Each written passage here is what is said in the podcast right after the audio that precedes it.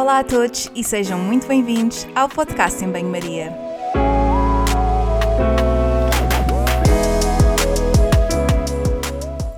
Muito obrigada por estares desse lado. Eu sou a Margarida e conto contigo ao longo dos próximos episódios. Já sabes que aqui a ciência e o bom senso são o prato principal, sempre acompanhados com uma generosa dose de sentido de humor. Por isso, fica desse lado nos próximos minutos para ouvir uma conversa sobre um tema que vou desde já apresentar.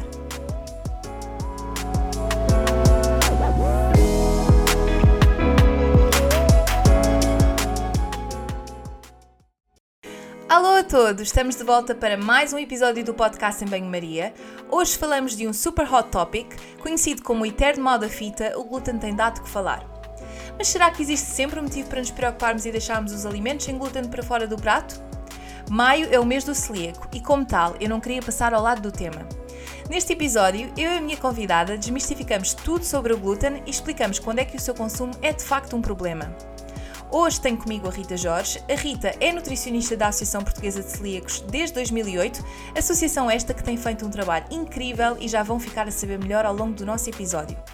A Rita adora viajar, ler e os seus dois filhotes são a sua grande paixão. Além de passar tempo com os seus pequenos, a Rita gosta muito de cozinhar e experimentar receitas novas, mesmo quando a coisa nem sempre corre bem. Apresentações feitas, vamos já iniciar a nossa conversa. Fica desse lado, espero que gostes e até já! Bye.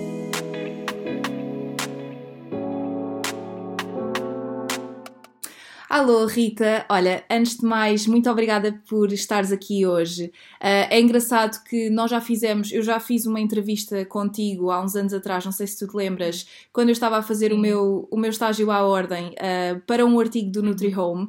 E é engraçado que agora estamos de volta, passado algum tempo, uh, para gravar este episódio que eu acho que, que é muito importante, nomeadamente numa altura em que é o mês de maio, é o mês do celíaco e por isso vem mesmo a calhar uh, e queria desde já agradecer-te.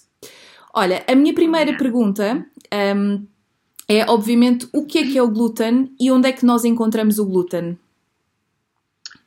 Ora, antes de mais, obrigada eu também pelo convite, não é? porque todas estas oportunidades são boas realmente para podermos aqui divulgar uh, uma doença como, a, como esta, a doença celíaca, que, que é subdiagnosticada e é o grande uh, problema aqui nesta questão. Por isso, obrigada, esperemos que assim também conseguimos chegar a mais, a mais pessoas. O, o glúten em si é um conjunto de, de proteínas vegetais, ele é, é, composto por prolaminas e por gluteninas, que são os principais constituintes do, do trigo, centeio e, e da cevada. Um, e é o glúten que vai aqui desencadear no intestino delgado toda uma resposta uh, inflamatória mediada pelo sistema imunitário que vai originar então aqui a, a doença em si, não é? Todas as, tudo aquilo que a caracteriza. Ele está presente, como já disse, realmente no trigo, no centeio e na cevada e todas as, todas as variantes do, do trigo, todos os derivados destes, destes cereais uh, e por isso é que realmente uh, aquela coisa típica do, do, pão, massas, as bolachinhas, o biscoito, os cereais pequeno almoço, uh, tudo isso contém glúten na sua, na sua composição, não é? Uhum.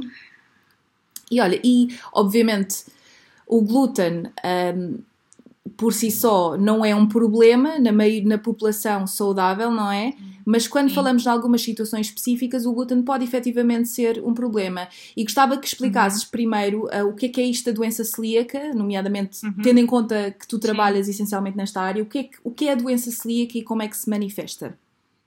A doença celíaca, um, lá está, é, é, uma doença crónica, ou seja, para toda a vida, é autoimune, porque tem aqui esta componente uh, imunológica do sistema imunitário nesta resposta inflamatória, que surge apenas na sequência da ingestão de glúten e apenas em indivíduos geneticamente suscetíveis, ou seja, a, pessoa tem que ter o gene para realmente, quando ingere glúten, haver aqui esta resposta uh, autoimune por parte do organismo e que se vai caracterizar depois pela atrofia das vilosidades uh, intestinais, ou seja, a mucosa do, do intestino, que é revestida pelas vilosidades intestinais, quando existe esta resposta inflamatória, o que é que acontece? O sistema imunitário vai atacar precisamente aí, onde o glúten é absorvido, tal como outros uh, nutrientes, não é?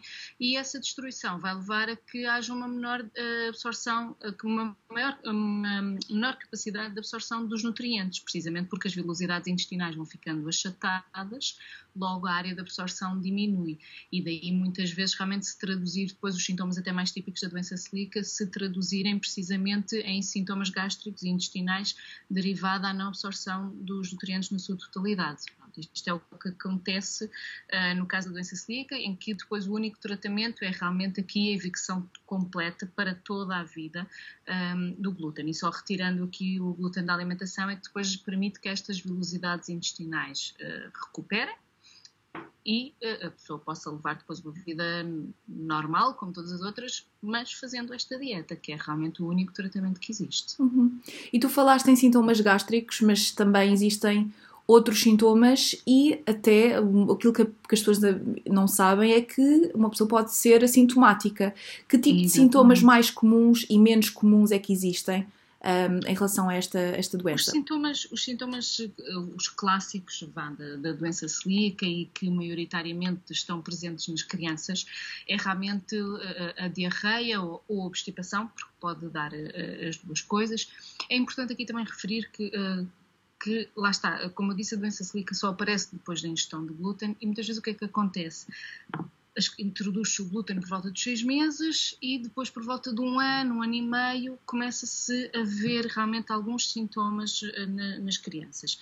E por isso é que também muitas vezes são os mais gástricos e intestinais, porque nelas aparecem logo esses primeiros sintomas, não é? que é aquela questão das diarreias e obstipação, como eu estava tão a dizer, um, a flatulência, a distensão abdominal, mas associada também aqui a um, um, forte emagrecimento, ou seja, crianças muito magrinhas, com uma barriga muito grande, muito distendida, normalmente lá está cheias de ar, como se costuma dizer, não é? Pronto, o que provoca também lá está as cólicas abdominais, crianças muito pequeninas, porque atrás do crescimento, lá está, não absorção dos nutrientes, logo a criança não, não, não cresce, não aumenta de peso, pronto, e tudo isto e, e, alguns casos extremos vá que chega a uma desnutrição, ainda que atualmente, como os casos também são detectados de forma mais precoce, não, não tem chegado a este ponto, antigamente sim, atualmente já não, mas isto uh, verifica-se mais nas crianças. Pronto, depois daqui da introdução do glúten, uns meses, um ano depois, começa-se a perceber que a curva de crescimento, em vez de continuar a crescer, começa aqui a, a decair um, um pouco, associado depois também a outros sintomas. Mas depois temos aqui realmente outros sintomas mais atípicos, realmente mais presentes no, no, no adulto, não é? Uh, que são sintomas extraintestinais, não é? A própria questão aqui, por exemplo, da, da anemia ferropénica, muito recorrente, muito mesmo, principalmente nas mulheres. Mulheres com uma anemia a vida toda e que não se vai perceber a origem e depois vem saber é um caso de doença celíaca, lá está, não há absorção de ferro, tal como não há até de outras vitaminas e minerais, mas o ferro obviamente é aqui dos primeiros a, a, a dar sinal.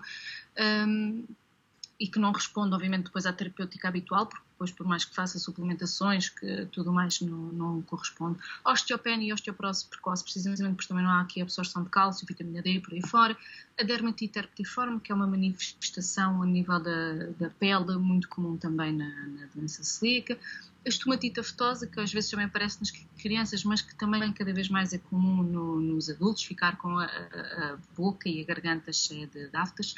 Depois até mesmo aqui a questão de afetar, lá está, por ser uma doença autoimune, afeta outros órgãos, nomeadamente aqui eh, o aparelho reprodutor, no caso das mulheres, leva muitas vezes a infertilidade e abortos espontâneos, cada vez mais têm chegado mulheres até nós um, ehm, em que o sintoma principal é este, um, ehm, ou então até alterações neurológicas e psiquiátricas, cada vez mais temos visto pessoas com depressões já muito profundas uh, ou com outro tipo de, de, alterações psiquiátricas que estão associadas aqui a um, a um não diagnóstico de doença celíaca, não é? porque tudo isto acontece antes da pessoa ser uh, diagnosticada, alterações da função de tiroide, não é? Porque é, lá está mais uma vez também comum nas mulheres, porque as mulheres também estão mais suscetíveis às doenças autoimunes, então isto acaba por estar mais presente. E depois também lá está, as doenças autoimunes puxam umas às outras. Pronto, tudo isto acaba, um, acabam por ser sintomas que muitas vezes, uh, no caso dos adultos principalmente, não estamos despertos para isto. E é, e é importante porque a pessoa acha que tem uma osteoporose, uma osteopenia, faz o tratamento. Tem uma anemia, vai fazendo tratamento. E não, não é? Tem que se perceber a causa do que é que provoca realmente é, estas, depois estas patologias aqui associadas. Mas para haver uma anemia, uma osteoporose, tem que se perceber a causa disto, que lá está, muitas vezes é uma doença celíaca que não está diagnosticada. Exato, e, e pelos números que eu vi, creio que 1% da população mundial uh, tem o diagnóstico de doença celíaca, mas a, a percentagem de pessoas que têm, mas que não estão diagnosticadas é muito maior. Isto é realmente preocupante pelas questões todas uh, que, que tu falaste. Um, sim, sim. Se nós formos a ver o caso em Portugal, os, os, valores a nível de prevalência são dos poucos estudos que houve em Portugal, mas houve agora até um bem recente um, pela doutora Medina Antunes, uh, que foi feito a nível nacional e que a prevalência também lá está deu cerca de 1%, um, de um, um da, da, população portuguesa, ou cerca, seja de cerca de 100 mil portugueses que são celíacos, mas aqui a questão é precisamente esta, é que 85% dessas pessoas não sabe que têm doença celíaca. Lá está, são os tais assintomáticos, ou então que têm sintomas, mas que não valorizam, pronto, porque não estão associados a, sintomas gastrointestinais, porque são coisas pouco recorrentes e então que não, não ligam. Mas aqui o grande problema é esse, é o subdiagnóstico da doença, não é? Porque só cerca de 15% da população é que está diagnosticada e os outros 85% não. Olha, Rita, e se calhar era importante também falarmos desta parte do diagnóstico, um, que já me vais explicar um bocadinho melhor, mas a importância de, das pessoas consumirem glúten, a glúten no uhum. momento do diagnóstico, porque eu não sei se assistes muitas vezes a isso, mas há, às vezes tenho pessoas que me chegam com determinados sintomas e que, um, quando vão fazer o diagnóstico ou quando estão a fazer os testes, já fazem esta mesma restrição porque já têm receio dos sintomas que têm ou, ou por, por, um outro motivo. E acho que era importante falarmos disto também. As pessoas associam muito esta questão de, de como se faz um bocadinho com a lactose, né? que ah, sinto mal quando bebo leite e quando como iogurtes vou tirar, pronto. Mas no caso do glúten não deveria ser assim. Eu acredito que a pessoa quando Uh, quando coma pão, quando coma bolos, por exemplo, que sinta desconforto e que associe que seja disso e retira. Mas aqui a grande preocupação é que, ao contrário, por exemplo, da lactose, que eu estava a dar um exemplo, e que é uma, uma simples intolerância, ainda que obviamente é uma condição um, complexa, mas, não, mas é uma intolerância, não é? No caso da doença celíaca, estamos a falar, lá está, de uma doença autoimune. E que, como tu próprio disseste há bocado, e é verdade, muitas destas pessoas são assintomáticas, e se não cumprirem a dieta a 100%, a mínima quantidade que seja faz reverdir todo este processo uh, imunológico e inflamatório a nível intestinal. O que é que acontece? A pessoa sente-se mal, uh, tira o glúten porque acha que lhe faz mal, mas não vai confirmar se é celíaca ou se tem alguma outra patologia associada com isto. Depois chega o Natal e não resiste ao bolo rei, não resiste às rabanadas e vai comer glúten. Ou vai jantar visitar uma pizzaria e está-lhe mesmo muito a apetecer aquela pizza ou massa e come glúten. Ou seja, nunca tem a certeza se tem um, um diagnóstico de, de, doença celíaca e vai estar sempre a prevaricar na dieta, nunca vai cumprir a 100% porque acha que é só uma coisa passageira e que causa-lhe mal-estar, causa-lhe umas cólicas, uma diarreia, sente-se mais inchada, mas que comer uma vez por outra não faz mal. E a verdade é que na doença celíaca isso faz mal, faz muito mal, porque dar uma dentada ou comer uma pizza inteira vai quase que dar ao mesmo, porque aqui a questão é a mínima quantidade, seja, faz disputar esta, esta informação a nível intestinal, todo este processo uh, autoimune. Por isso, é importante que antes de se retirar o glúten da alimentação, e aqui se a pessoa desconfia que realmente se, se, que se sente mal quando consome uh, alimentos com glúten, é extremamente importante que a pessoa faça primeiro o rastreio. Até porque depois, lá está, retira o glúten da alimentação, mesmo que coma pontualmente alguma coisa com glúten, mas maioritariamente retira-o da sua alimentação. O que é que acontece? Depois, quando vai fazer o diagnóstico, quando quer fazer o diagnóstico para ter a certeza, já não vai conseguir, porque já não vai estar uh, a consumir glúten o suficiente para que isso depois se venha refletido nos exames. E, e aqui chegamos então à questão de como é que se, se diagnostica, ao fim e ao cabo, não é? que é, um, obviamente aqui os sinais e os sintomas são, são importantes, mas depois para chegar a um diagnóstico é preciso fazer umas análises muito específicas, análises serológicas muito específicas para a doença celíaca, principalmente as antitransglutaminases ou então anti, anti-antitrangglutaminase, a IgA, de, eh, de, para fazer o rastreio, eh, fazer até a medição de IgA total para perceber que pode haver déficit de IgA e depois não acusar nas análises, mas fazer estas análises específicas, as antitransglutaminases, no caso das crianças, inclusive fazer-se até o antiendomídeo, ou então em caso de déficit de IgA, fazer-se anti gliadina desaminada. E isto fazer-se também em conjunto com uma endoscopia digestiva alta com biópsia, ainda que nas crianças as novas uh, guidelines da ESPN já dizem que em alguns casos podemos abdicar da, da biópsia, no caso dos adultos, continua a ser uh, crucial fazer-se aqui uh, endoscopia, precisamente porque é a única forma de se confirmar as tais alterações a nível da, das velocidades intestinais, a nível da mucosa, para percebermos o grau de, da lesão. Pronto. E depois, com estes dois resultados, é que nós conseguimos, cruzando estes dois resultados, é que nós conseguimos perceber, ou neste caso o médico assistente, preferência o gastroenterologista, é que vai perceber então se está perante um caso de doença celíaca ou não. Caso a pessoa não esteja a ingerir glúten, o que é que acontece? Não vai estar a produzir anticorpos, não é? porque os anticorpos só se produzem quando ingerem glúten. Se não ingerir glúten com alguma frequência, não vai estar a produzir anticorpos. Logo, quando fizer os exames, vai dar negativo. Mas é um falso negativo, porque é uma pessoa que já não está a consumir glúten há algum tempo. Não quer dizer que não seja celíaca. Pois existe sempre a possibilidade de se fazer o teste genético, mas uh, eu alerto para a questão que o teste genético não serve para um diagnóstico, serve mais para uma exclusão. Porque, como eu disse há pouco, a doença celíaca uh, ocorre apenas em indivíduos que têm o gene, logo ser celíaco tem que ter o gene, mas por outro lado existe uma grande parte da população que tem o gene e não desenvolve doença celíaca. Bem, isso aqui a questão é, se não tiver o gene, jamais é celíaco. Se tiver, pode ou não vir a desenvolver. Pronto, tem que estar aqui atento realmente aqui aos sinais e aos sintomas que possa, uh, que possa ter e principalmente fazer-se então, aqui a questão do rastreio, que é as análises específicas e endoscopia digestiva alta com biópsia. Mas para isto tem que estar a consumir glúten.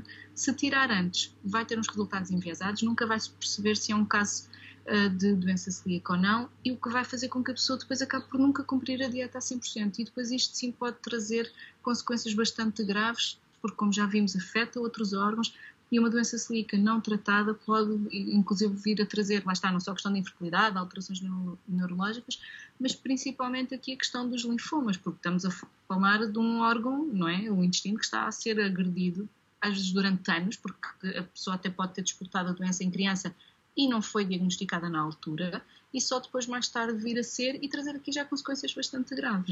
É? Por isso Sim. é muito importante não retirar o glúten antes de se fazer o rastreio. Sim, estamos a falar aqui de um, efetivamente um processo inflamatório e por mais que as pessoas não tenham sintomas, existe de facto esta um, agressão uh, intestinal e daí ser tão importante. E Sim, acho exatamente. que, obviamente, o papel do médico é, é, crucial, porque é o médico que vai uhum. diagnosticar, mas muitas vezes nós nutricionistas também temos aquele papel de reencaminhar, porque, regra geral, as pessoas quando têm um, um problema associado à, à alimentação, uh, muitas das vezes vêm ao nutricionista para saber o que podem ou não comer. Uhum. Uh, e lá está também promover esta restrição sem saber o que é que a pessoa tem não é de toda uma boa prática, certo? Exatamente. Não, o nosso, o nosso papel aqui é, é fundamental, sem dúvida alguma, porque assim, o, o, celíaco é diagnosticado e depois normalmente vai ao gastroenterologista ou outro médico acompanha seis em seis meses e depois de ano a ano é suposto ir lá. Agora, claro que aqui o acompanhamento nutricional uh, é suposto ser constante, não é? Haver aqui, um, mesmo que não seja por consultas, muitas vezes o, o, que acontece no nosso caso na associação é as pessoas irem nos contactando regularmente com, com,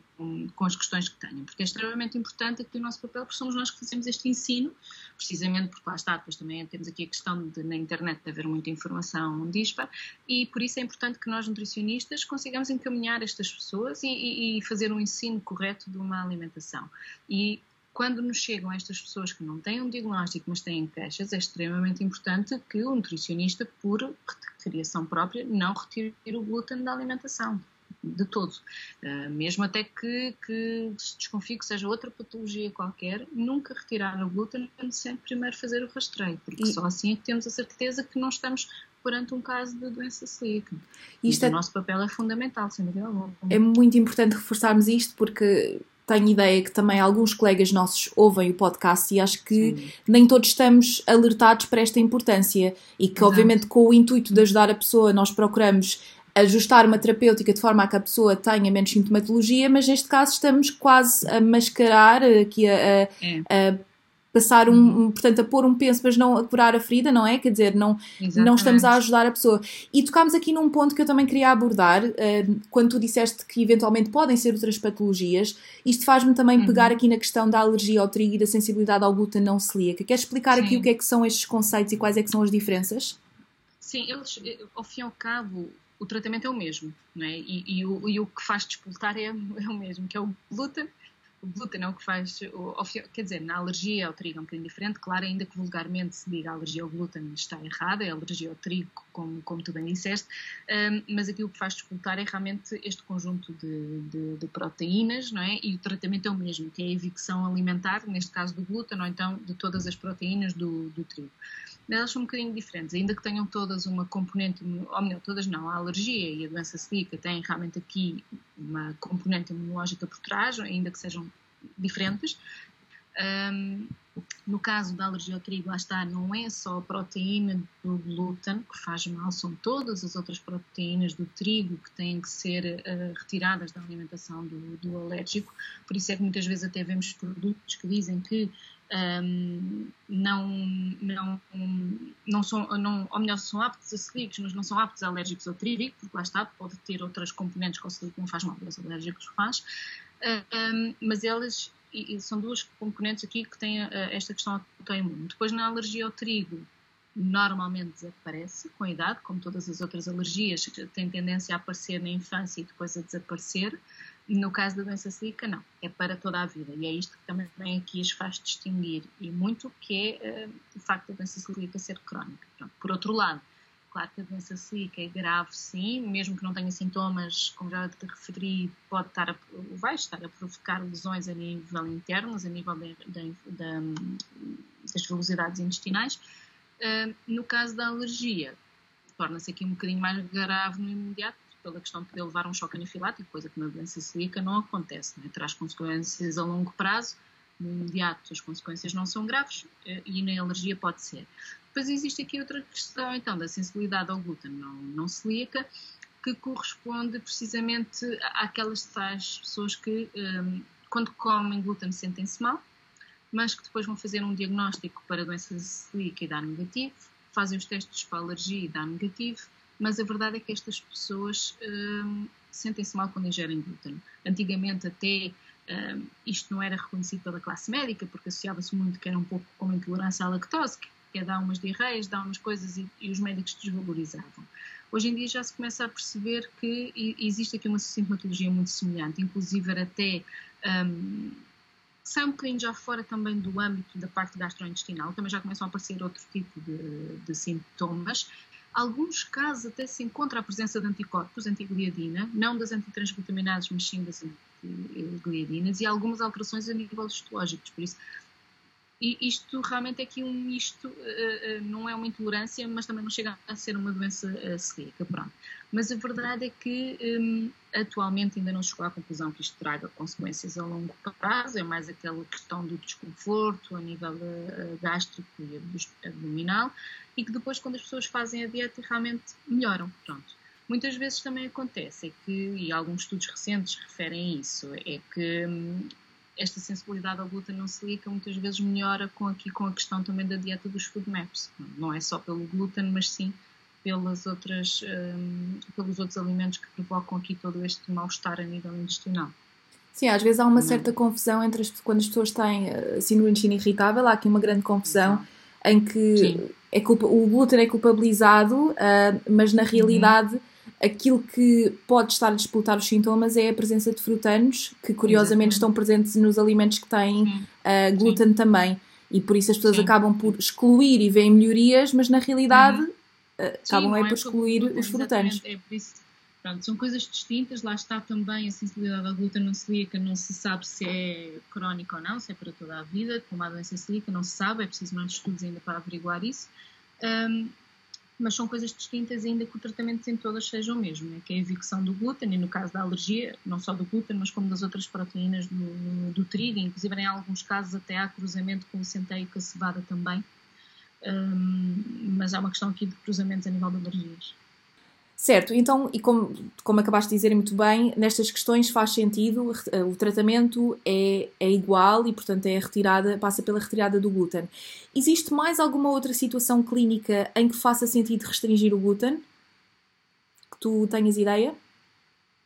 Sim, patologias assim do foro alimentar eh, não, não estou assim a ver. Agora, existem cada vez mais a relação entre, lá está, outras doenças do, do forno neurológico que possam estar uh, associadas e que melhoram com a retirada do, do glúten, cada vez mais se fala nisso, mas ainda há poucos estudos nessa, nessa área. Pronto, os poucos que há realmente já começam a abordar nesse, nesse sentido um, que se sentem realmente uh, melhorias, até mesmo no caso do, de, agora está-me faltar o nome, mas da síndrome de Asper, que cada vez mais se, se, se fala nisso, não é? E, e associa-se aqui um, a uma melhoria quando da, da, da, dieta isenta do glúten. Sim, agora, tirando isso, não vejo assim mais nenhuma patologia que realmente possa... Um, pronto, que possa trazer assim alguma vantagem. Pronto, agora, agora o que acontece é que realmente podem e provavelmente existirão muitas outras pessoas que lá está, ou são celíacas e que não estão diagnosticadas, mas que quando lá está ao retirarem o glúten sempre tem-se melhor, mas podem lá está, podem ser daqueles tais 85% que são celíacos e, e não sabem. É? E isso há de acontecer de certeza absoluta, as pessoas dizerem que sim, sim, o glúten faz mal e eu não sou celíaca, mas se calhar quando formos a ver também nunca fizeram o rastreio. A razão pela qual estou, estou a perguntar isto é porque claramente há uns anos atrás, há um, poucos anos atrás, uh, o glúten ou, ou, a restrição do glúten tem é, é uma moda, não é? E, e, muitas vezes as pessoas acabam por associar a restrição de glúten a uma série de benefícios para a saúde, quando na realidade a, a restrição de glúten faz sim sentido nas questões que tu disseste. Porquê é que achas que esta restrição de glúten está na moda? De onde é que isto veio? Porque... Olha, eu, eu acho que isto tudo começou pelo o, o sem. Sabes que o sem isto, sem aquilo, as pessoas associam sempre que, que é melhor. Uh, acham que se, por ser sem qualquer coisa que é melhor. Acham que é o mesmo que sem açúcar ou sem gorduras e associam o sem glúten também algo, algo bom. Mas a verdade é que para quem não tem nenhuma patologia associada a, que é a ingestão de glúten, não traz qualquer benefício. Pelo contrário, os, se forem substituídos depois pelos produtos específicos uh, sem glúten, uma parte deles até traz mais gorduras e mais açúcares do que os seus equivalentes com glúten. Por isso não faz qualquer sentido. Mas eu acho que isto, pelo menos da experiência que eu tenho de, de todos estes anos também que, que, que tenho lidado com isto, acho que isto começou por associarem à questão aqui do perda de peso. De, ah, é assim, glúten emagrece. Não, Claro que se a pessoa aproveitar para retirar o glúten da sua alimentação e com isto retirar, se calhar, o, consumo excessivo que fazia de pão, de bolos, de bolachas e deixar de ir eh, ao fast food com, quando ir com tanta regularidade, não é? Questão de sandes, de, de, de, massas, pizzas, essas coisas todas, né? hambúrgueres, tudo isso com pão. Eh, se associarmos a isso, aí realmente emagrece sem dúvida, mas não é pelo glúten, é pela quantidade de produtos processados ou excessivos que as pessoas consumiam e que acabam por retirar da sua alimentação e não o glúten, uh, o glúten em si.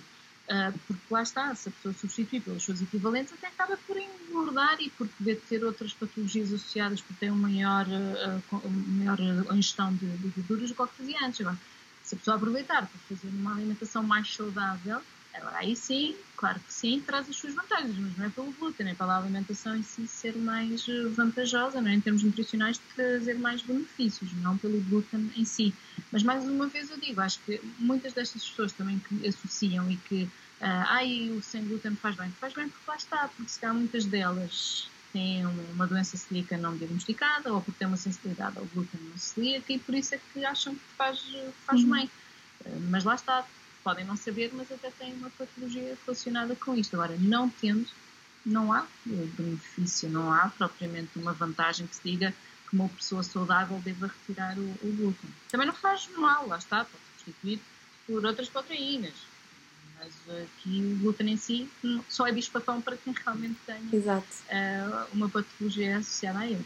E também só queria acrescentar novamente em relação ao caso do síndrome de intestino irritável, que é super prevalente. Sim Uh, nós, eu não, uhum. honestamente não sei dados concretos, até porque o diagnóstico é o que é, não é? Uh, e muitas das vezes até é confundido com outras coisas. É exclusão. É, o diagnóstico é a exclusão de doença celíaca e de alergia, essencialmente é assim. Embora, embora é verdade que, que existe, é importante haver o, a exclusão, uh, mas o que é facto é que já existem até critérios de diagnóstico, mas é, lá está é um, é um, são sintomas muito, muito vagos, mas só queria acrescentar que muitas das vezes o que acontece é que as pessoas confundem o engordar, o aumento de peso, com o inchaço e que às vezes associam Sim. esta questão do glúten, estou mais inchada ou estou mais, ou engordei. E, e, nem, sempre é isso, não é? Estamos a não, falar não, de, de, de, de, sintomas diferentes. Exatamente, Olha, até porque lá está, no caso da doença celíaca, pode inclusive levar até mesmo ao, emagrecimento, porque não há absorção dos nutrientes. Por outro lado, também pode levar a esta sensação de aumento de peso pelo, pelo inchaço, como estavas a, a, referir e bem. A verdade é que o, o, glúten lá está, é um conjunto de proteínas vegetais e ele é bastante complexo, por isso é normal que as pessoas se sintam. Normal, quer dizer, pessoas que tenham alguma incompatibilidade que sintam realmente todo este desconforto, quer seja numa doença celíaca, quer seja numa sensibilidade ao glúten não celíaca, não é? Porque realmente é uma proteína muito complexa, mexe aqui com a questão a nível da mucosa intestinal, eh, tudo isso interfere, pronto, e pode realmente ter sintomas. Mas lá está, são pessoas que têm uma condição, ainda que desconheçam, mas que haverão de ter uma condição eh, relacionada com a sua ingestão, porque o indivíduo saudável não tem qualquer problema em gerir uh, uh, glúten, não é? E muitas vezes o que, o que, está a aqui o dano não é o glúten, mas sim o excesso de gorduras, o excesso de açúcar, não é? Dos produtos processados que as pessoas consomem e depois associam ao glúten. É, e, e, já agora queria só pegar também noutro, noutra questão, que agora lembrem com esta situação toda do Covid, uh, ali no início especialmente foi muito moda falar de uma alimentação anti-inflamatória ou de determinados suplementos para prevenir o que seja, que obviamente não tem sentido nesta situação de todo. Uh, mas muitas Como vezes. Se fosse o... agora um milagre. Exatamente. Um milagre agora... Se assim fosse, estava, estava o problema resolvido. Exato. Mas Exatamente. ouvi muitas vezes as pessoas associarem o glúten como pró-inflamatório, do género vamos restringir o glúten porque o glúten é geralmente mais inflamatório.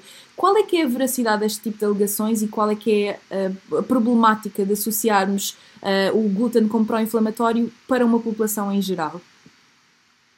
Assim, alguns, são poucos estudos ainda nessa área, alguns realmente uh, referem isso, que o glúten é, é inflamatório e e lá está, mais uma vez, pode fazer aqui, aqui, realmente sentido, pela questão de ser uma proteína bastante complexa, não é?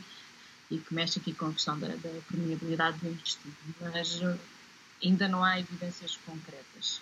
Uh, nós sabemos, tal como o glúten, existem vários outros fatores que são inflamatórios, não é? E, não só fatores alimentares, atenção, porque há outros tipos de fatores que podem até ser bastante mais agressivos do que, do que o glúten mas sim, existe alguma relação, mas são poucos os estudos não é, que vêm-nos falar uh, nisso.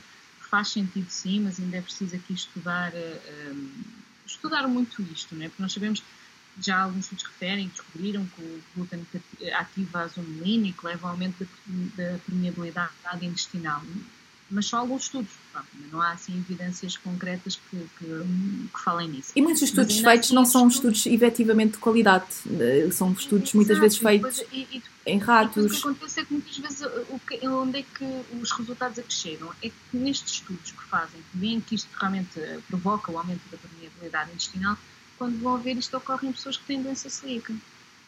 É? Exato. E que não, muitos deles não sabiam que tinham doença celíaca, mas como normalmente para entrar nestes estudos tu fazes uma panóplia de testes, acabam depois por perceber que aquelas pessoas tinham doença celíaca e por isso mais uma vez chegamos à conclusão que se calhar isto acontece porque a pessoa tem realmente uma patologia por trás e que provoca então esta permeabilidade e não a permeabilidade por si só ser uma patologia, não é? Não, há aqui algo que provoca isto. E muitos destes estudos o que tem acontecido é isso, é que chega-se à conclusão depois, ok, isto acontece, mas depois chega-se à conclusão que na maior parte dos casos isso aconteceu em pessoas que têm doença celíaca. Já agora, só para explicar esta questão da hiperpermeabilidade intestinal para quem nos está a ouvir, é aquilo a que vulgarmente se diz intestino poroso ou leaky gut.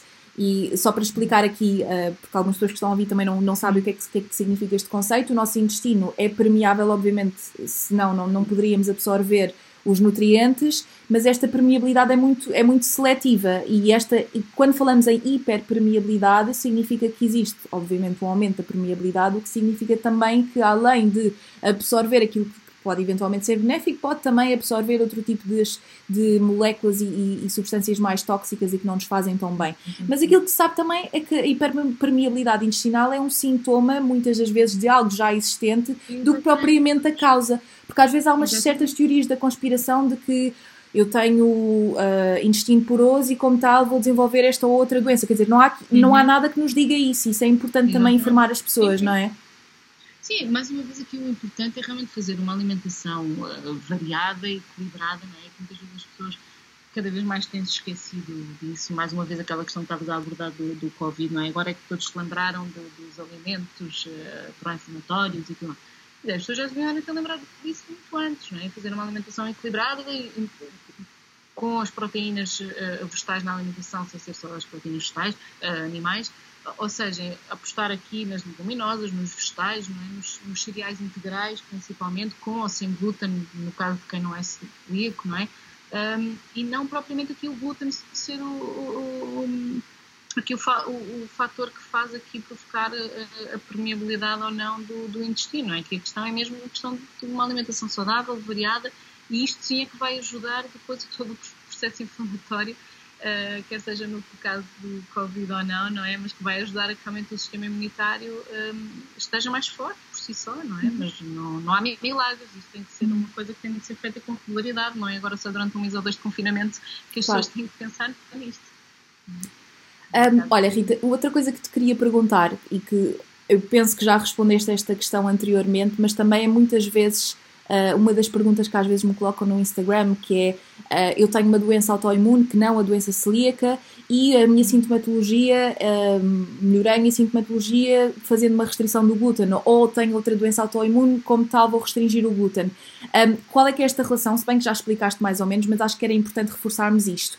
Um, e qual é que é... Sim, Diz, desculpa. As, as, as, doenças autoimunes acabam por andar par a par umas com as outras, não é? É verdade. Uh, depois lá está a questão das mulheres serem mais suscetíveis às doenças autoimunes. Mas isto, mais uma vez, depois não significa que por se ter uma determinada doença autoimune se vá retirar o glúten por uh, iniciativa própria. Não, primeiro tudo deve-se confirmar se realmente é um caso de doença celíaca ou não. Mesmo que a pessoa não tenha sintomas, se for fazer o rastreio e for um caso de doença celíaca, de se refletir nas análises, na, na endoscopia digestiva alta, por isso o melhor mesmo é falar com o gastroenterologista, ou, ou neste caso com o médico que acompanha da, doença autoimune que for, da especialidade, ou com o próprio médico de família, e pedir para fazer, primeiro que tudo, então, as análises e depois então fazer a endoscopia digestiva alta com a biópsia, porque mais uma vez não se vai estar a retirar, porque senão essas pessoas sem o diagnóstico certo, elas não, não cumprem a, a dieta a 100%. E isso sim depois pode trazer consequências mais graves, porque comem de vez em quando, não têm sintomas e acham que estão bem, mas uhum. não, não estão bem porque a nível intestinal todo o processo inflamatório, inflamatório está, uh, está a acontecer. Né? Por isso, mais uma vez, é, se desconfia, faz o rastreio. Até porque, por iniciativa própria retirar. Como tu disseste muito bem, eh, as doenças autoimunes andam de lado a lado e como uma pessoa tendo uma, uma doença autoimune tem maior, eh, tem maior predisposição Sim. para ter outra, e eu não sei, eu não sei se o que vi num estudo, em alguns estudos até, uh, que uma doença celíaca não diagnosticada aumenta, obviamente, a probabilidade, sim. aumenta o risco de ter outra doença autoimune. Sim, sim, sim. Sim, sim, sim. Por isso é que muitas vezes também atualmente nós formos a ver, muitas das crianças celíacas são diabéticas, são independentes e vice-versa, não é? Pronto, umas vezes vem primeiro a doença celíaca e depois a diabetes, outras vezes vem primeiro a diabetes e depois a doença celíaca, mas andam muito lado a lado, sem dúvida. Sim, ou então no caso dos, das doenças do foro da, da tiroide também, é? Eh, estão muito associadas eh, por isso. E, e claro que está mais relacionado com o diagnóstico cardíaco se a criança for diagnosticada logo desde cedo, mais facilmente previne outras complicações, faz a dieta a 100% e passa a ser uma criança perfeitamente saudável como todas as outras, desde cumpra a dieta e um, há de crescer e, e, ter uma vida perfeitamente normal, com a mesma probabilidade de outras doenças. Agora, se for um diagnóstico tardio ou uma pessoa que não cumpre a dieta a 100%, aí sim tem uma maior probabilidade de desenvolver outras doenças autoimunes, mas é só quando não cumpre ou quando não não sabe que é celíaco, obviamente, não é? quando tarda o diagnóstico, infelizmente acontece, e nesses casos, sim. Olha, e focando, focando, vou-me focar aqui um bocadinho na dieta isenta de glúten. Um, no que gostava de que explorássemos aqui duas componentes, que é o preço, não é? Se é realmente mais cara, se não é mais cara, e o perfil nutricional. Existe alguma possibilidade de carência adotando uma, uma dieta isenta de glúten? Uh, tudo depende. Primeiro, em, em, relação à questão do, do caro, uh, do preço, se, se formos a considerar, comparar, e nós na Associação temos um estudo feito há uns anos sobre isso, se formos comparar, os produtos, se não me engano, eram cerca de duas vezes e meio mais caro uh, os produtos sem glúten do que os seus equivalentes com, com glúten, isto tendo em conta um cabaz uh, semanal. Agora, o preço do arroz é o mesmo para toda a gente. É? O preço da fruta é igual para toda a gente. O preço da carne, do peixe, do ovos por fora é igual para toda a gente acho que as pessoas têm que pensar quando são diagnosticadas é, é realmente sim, ok, o pão é um bocado mais caro, as massas, tudo bem, se calhar o pão, há pessoas que fazem questão de comer pão todos os dias, e aí eu sugiro que comprem uma máquina do pão e passem a fazer o seu próprio pão em casa com farinhas alternativas, isento, naturalmente isentas de, de, glúten, que estão ao mesmo preço que todas as outras, e aí conseguem fazer um, um pão, pão uh, não só é, é, é, melhor em termos nutricionais, porque lá está, é um pão fresco, não é um pão embalado com conservantes e corantes e gorduras por aí fora, acaba por ter um melhor valor nutricional, mas também, obviamente, é mais económico. Mas depois também não nos podemos esquecer que assim, nós não precisamos comer massa todos os dias, nem devemos, não é? Temos outros cereais isentos de glúten, lá está como estava a dar o exemplo do arroz, temos tubérculos como a Podemos variar, é sempre importante, para quem tem doença celíaca ou não, é muito importante termos Exato. uma alimentação variada. A, questão é mesmo essa, que as pessoas focam-se muito no, no, problema, não é? Que é o caro, é caro, é caro, é caro, ou não encontro aqui à porta de casa. E nós temos que pensar ao contrário, é, ok, são mais caros, muitos deles, se calhar, em termos nutricionais, nem são dos melhores e são para ser consumidos pontualmente, porque eu, eu não, mesmo não sendo celíaca, não deveria comer bolos todos os dias, não deveria comer bolachas todos os dias, não deveria comer massa todos os dias. O pão, ok, faz parte da nossa raiz como portugueses, não é o consumo do, do, pão. Mas então vamos aproveitar esta oportunidade para fazer um pão mais saudável, utilizando farinhas integrais ou adicionando pseudo-cereais, frutos secos, o que seja, e fazer em casa que temos aqui, ganhamos o melhor dos dois mundos, que é mais barato e um, é melhor em termos uh, nutricionais. Por isso, eu acho que as pessoas têm que pensar é, se nós olharmos para a roda dos alimentos, nós olhamos para o grupo dos cereais e tubérculos e alguns desses alimentos contêm glúten. Tudo o resto é naturalmente isento. Pode e deve fazer parte da alimentação do celíaco e do não celíaco, não é? Uhum. Por isso, uh, não comprem tantas bolachas, não, não, é, não, comprem, não comam massa todos os dias. E como outros cereais, mesmo para as crianças que pedem mais esses produtos uh, processados. E, infelizmente, esses produtos processados, os bolinhos, as bolachinhas, às vezes até são mais baratas do que o pão. Como acontece também na população em geral, nós vemos muitos dos produtos que não são tão bons em termos nutricionais serem mais baratos do que um alimento saudável, considerado saudável. Isso acontece no geral. Simplesmente têm de ter uma alimentação natural isenta e deixarem então, alguns alimentos pontuais para o dia a dia, para a semana, para o mês e não consumo diário. Não é? Pronto, agora, em termos aqui da questão também do valor nutricional, lá está. Um, depende muito. Hoje em dia já se começa a ver uh, várias alternativas, até de massas com, à base de leguminosas ou de, de pseudocereais, como o trigo sarraceno, como a quinoa, que em termos de valores nutricionais já são muito bons. Claro que nem toda a gente está receptiva a essas massas, porque depois também tendencialmente são mais caras, lá está, ou têm sabores muito diferentes e no caso das crianças podem estranhar um bocadinho mais, uh, mas a verdade é que já temos uma oferta um bocado abrangente de tudo, não é? Pronto, o celíaco hoje em dia também já não quer só bolacha e bolachinha, quer uma coisa já melhor, então claro. já existe muita oferta. Eh, por isso eu acho uma necessidade das pessoas de acharem que precisam de mais suplementação por haver alguma carência. Não. Se a pessoa fizer uma alimentação variada, equilibrada, adequada às suas necessidades, não vai ter carência nenhuma, porque lá está, ela não, não, não deve fazer aos seus lanches, fazer, comer bolachas e bolos, não? Tem que se lembrar que existem os iogurtes, que existem eh, as, as, frutas, não é? Que existem alternativas uhum. um, para que não sejam só os produtos processados. Por isso, hoje em dia, só há carências nutricionais se realmente a pessoa não fizer uma alimentação equilibrada. Sem dúvida. Eu, por acaso, tenho ideia de que em Inglaterra uh, os produtos isentos de glúten, para já um, existe variedade, mas ainda assim eu acho que consigo ver mais variedade em Portugal. Se calhar também não vou tantas vezes, não estou há tanto tempo em Portugal, mas dá-me ideia que às vezes consigo ver, uh, não sei se é Sabes verdade que ou é eu não. Acho que acontece, sabes o que é que eu acho que acontece da experiência que eu tive de já ter ido a, a Londres? E hum, o que eu acho que acontece é que já é uma coisa tão banal em Londres que tu não revês uh, os produtos sem glúten em destaque como tu vês aqui em Portugal. É Por isso é possível. que tu se calhar não te apercebes. E posso-te dar um exemplo. Eu estou há 11 anos, não mais, eu já estou perdida nas contas, já estou há 12 anos, acho eu, na, na associação. Hum, eu não sou celíaca, mas quando fui à Inglaterra e a Londres, nomeadamente foi a Londres, foi até por uma feira que, de, que houve precisamente de, de, de produtos sem glúten e, e é um free from, aqueles Uhum. free from que, que existe muito em, em Inglaterra. Um, e fui a uma dessas feiras, que foi precisamente em, em Londres, e, e fiquei em casa de uns amigos, mas eu, como não era celíaca, não tive qualquer preocupação, fui ao supermercado comprar pão, o pão era tudo igual. Dizer, Não, não, fui, fui ver o que tinha melhor aspecto.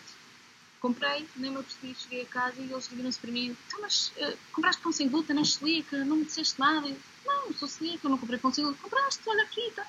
Seja, o pão sem glúten estava à venda junto dos outros pães. Realmente até poderia estar numa prateleira distinta, não, nem me apercebi.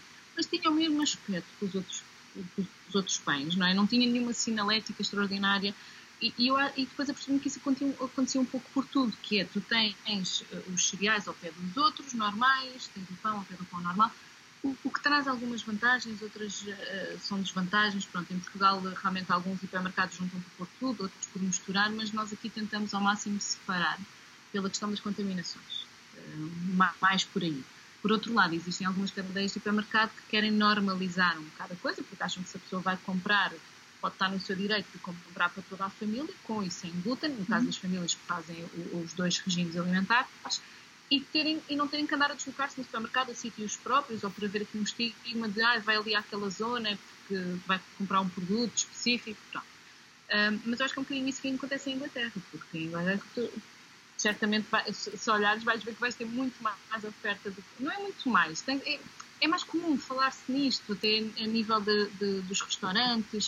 Uh, também lá está, há uma maior percentagem um, de celíacos. Eu não digo porque existe, mas também eles são uma população maior do que a nossa, não é por isso, em termos de percentagem é idêntica, é na mesma, os 1% da população é idêntico, mas tem uma associação muito forte, e a verdade é esta. A Associação da Inglaterra, e isto há uns bons anos atrás, já tinha mais de 60 mil celíacos. Nós não temos esse número sequer de diagnosticados, quanto mais de associados, não é? Por isso, como uma associação tão forte como eles são, e a nível europeu são, são das maiores, se é que não é mesmo a maior de, de todas, é, é uma coisa normalíssima, é uma coisa normalíssima. Qualquer pessoa celíaca ou não comprar alguma coisa sem glúten, porque já está enraizada e as pessoas já sabem que não é por ser sem glúten que é pior ou melhor, simplesmente o é. Pronto, quem quiser compra, quem não quiser não compra. Isto não é, tão, é, é mesmo interessante aquilo que estás a dizer. Eu acho que o, o motivo pelo qual eu disse aquilo foi porque Primeiro, quando eu vou a Portugal, sinto que há cada vez mais, mais produtos novos, ou seja, sim, sempre sim. que vou vejo, olha, isto, isto não existia, é como os iogurtes, eu costumo brincar, cada vez que vou a casa há, há não sei quantas variedades diferentes. E, e, sinto que acontece muito com os, com os produtos sem glúten, porque obviamente como nutricionista, toda a experiência do supermercado é uma coisa que, que eu gosto de fazer pontualmente, então quando vou a casa para ver o que é que há de novo, mas concordo contigo, porque efetivamente agora com, com, com o que tu disseste fez-me efetivamente refletir que eu não me apercebo. Há muitos produtos que têm o símbolozinho, mas que, uhum. mas que eu, eu efetivamente não me apercebo. E como também não trabalho diretamente com, com doentes celíacos, quer dizer, aparece-me, mas, sim, mas sim, não, sim. não se por acaso não, não é a minha especialidade, tenho uma colega que, que acaba por fazer os recém-diagnosticados e então não é algo que. Mas, mas efetivamente aquilo que tu disseste faz sentido. A, a Celiac UK é, é uma organização uma associação com muitas, uh, uh, muito, muitas pessoas é e ajuda muitas pessoas e, e, tem muitas iniciativas, na, não só na prescrição, por exemplo, de farinhas, um, com participadas, ou como também uh, portanto, certificar os produtos e os restaurantes de forma a que sejam efetivamente isentos de glúten. Para, teres ideia, um, nós em Portugal, apesar da associação ser, ser mais, mais pequena, Uhum. realmente tem menos sócios, obviamente, e, e, acaba por, obviamente, ter também menos pessoas a trabalhar. Nós fazemos muitas iniciativas, muito mais até do que, do que as outras associações congêneres uh, imaginavam, e, e, quando quando a Presidente da Associação e a Vogal vão aos, nossos, aos congressos a nível europeu, Uh, ficam todos espantados realmente com, com, as apresentações que elas fazem dos nossos, das nossas iniciativas e atividades que nós fazemos muito. O que acontece é que realmente temos é poucos temos poucos celíacos e poucos sócios, não é? Em Portugal há muito pouco espírito de associativismo, a não ser para o futebol, não é? Nós em Portugal existe muito aquele estigma e só é sócio dos clubes de futebol, o resto já não interessa tanto, mesmo que deixam de alguma doença. Mas, mas a verdade é que nós fazemos muito e, e, e muito naquilo que tu estavas a dizer, é? que é cada vez mais haver uma maior oferta, porque temos tentado muito sensibilizar as empresas e, e lá está, não é só empresas de, de, de pão e bolachas, é mesmo empresas de produtos de uso corrente que consigam garantir que o seu produto, que é igualmente saboroso e que a mesma receita, quer seja com celíaco ou não celíaco, seja garantidamente isento de glúten para que o celíaco também possa comer. É? E acaba até por, em nível de ser familiar, de ser uma oportunidade para a pessoa simplificar o seu dia a dia e já que vai utilizar aquele produto para um, para um elemento da família, acaba por poder utilizar para todos, porque é sem glúten, mas é igualmente saboroso. Lá está, está ao mesmo preço que todos os outros, não é? mas aquela empresa teve a sensibilidade de certificar o seu produto com o símbolo de isenção de, de, de, glúten, algo que nós agora em Portugal também já aplicamos, que até há bem pouco tempo um, não estávamos a aplicar, mas atualmente já estamos a, em Portugal já estamos a implementar o ELS, que é a licença a nível europeu para a utilização desse símbolo, precisamente para uniformizar em todos os países da, da Europa. Isto também abre aqui um bocadinho portas a outros mercados, e com estes congressos e cada vez mais temos vindo, temos vindo a ver a maior oferta de produtos, mas o que eu fico mais satisfeita é precisamente com os produtos nacionais que têm aparecido e que têm estado a apostar um, nos produtos sem glúten que são igualmente saborosos, lá está, tanto para uns como para outros, é? mas simplifica muito a vida do celíaco e, e da sua família, não é? Claro, lá está, o glúten eh, confere alguma viscosidade uh, às massas e daí os produtos serem diferentes em termos de sabor. Olha, estamos mesmo a chegar ao fim, um, mas queria pegar nesta questão que disseste das associações uh, e uh, concordo em parte, não é? Acho que, acho que, acho que é importante trazermos, realçarmos o papel das associações, nomeadamente quando falamos de, questões de saúde, não é? Uhum. Que é tão importante a existência destas associações. Um, Até e... se não forem estas associações, se não forem fortes, não conseguimos fazer, trabalhar em prol de todos, não é? Se claro, é claro. Conseguimos trabalhar em prol de, de, todos nós. Claro, sem dúvida. E por isso é que eu, e por isso também é que eu fiz este episódio contigo, porque és nutricionista da Associação Portuguesa de Celíacos, e por isso queria uh, terminar um, convidando-se realmente a, a, onde é que as pessoas podem encontrar a Associação Portuguesa de Celíacos, como é que podem aceder a estas informações e se tem algum evento ou alguma algo importante numa altura em que estamos a falar do, do mês do celíaco, o que é que está a acontecer e algo que possas, enfim, publicitar de forma a que as pessoas também conheçam a Associação Portuguesa de Celíacos uh, e que apreciem realmente o bom trabalho que tem, tem sido feito. Eh, nós, eh, pronto, como deves compreender, não é? Toda a gente deve compreender com esta história agora do confinamento da, por causa da pandemia do Covid, tivemos que alterar aqui um bocadinho os nossos planos para 2020. Não é? Nós temos aqui muita coisa na agenda, muitas atividades e iniciativas planeadas, mas que tiveram que ser adaptadas. Mas ainda assim não deixámos de os fazer, não é? Um, mesmo durante o mês de abril tivemos o mês todo, eh, que foi o mês de confinamento, essencialmente, não é? Um, tivemos uma campanha com dicas para ajudar as pessoas em casa, lá está, com a alimentação saudável, outras do âmbito mais de, de, de saúde geral, mas que fizemos no nosso Facebook e no nosso site em celíacos.org.pt e no Facebook também em APC Celíacos uh, e no Instagram também nos encontram, estamos na, nas três uh, plataformas. Durante o mês de Abril tivemos essa campanha de, de dicas para, para ajudar as pessoas no, no confinamento, até mesmo com, com receitas naturalmente isentas ou outras alternativas, porque depois também o que aconteceu e a Inglaterra foi, foi idêntico, não sei se tu percebeste, mas houve aqui um abarcamento de produtos e, As e farinhas. Também, sim, e as pessoas queixaram-se que até, uh, até farinhas sem glúten uh, estavam com receio que desaparecesse. Pronto, mas não desapareceu. Houve, acho que de forma geral as coisas correram bem com os produtos sem, sem glúten. Os portugueses acho que conseguiram ser mais respeitadores nesse, nesse aspecto e também tivemos as empresas sempre muito, uh, as empresas dos produtos sem glúten, que quer sejam nacionais ou que façam distribuição de produtos internacionais, com esse cuidado para que nada, nada faltasse. Então nós tivemos com essas dicas Durante o mês de maio, lá está, como é o mês do celíaco, dia 16 de maio foi o Dia Internacional do, do Celíaco, nós estamos com uma, uma campanha a decorrer lá em formato digital também, obviamente tivemos que adaptar aqui isto tudo, mas com, uh, com vídeos, com infogramas no nosso Facebook e no nosso site e no Instagram, nas três plataformas, uh, para divulgar o que é a doença, alguns mitos também. Aqui a questão de termos profissionais de saúde que colaboraram connosco, podem ir ver, uh, temos lá vídeos a abordar determinados aspectos relacionados com a doença celíaca, não só do diagnóstico, como das patologias associadas pronto, temos estado aqui a fazer. Agora, para o resto do ano, uh, vamos ver, olha, vamos ver como é que as coisas correm, se conseguimos fazer o nosso campo de férias, que todos os anos tem sido um sucesso, e eu acredito que os jovens queiram muito participar, no nosso campo de férias, no Encontro Nacional de Celíacos, que normalmente temos cerca de 300 pessoas uh, no nosso evento, vamos ver este ano.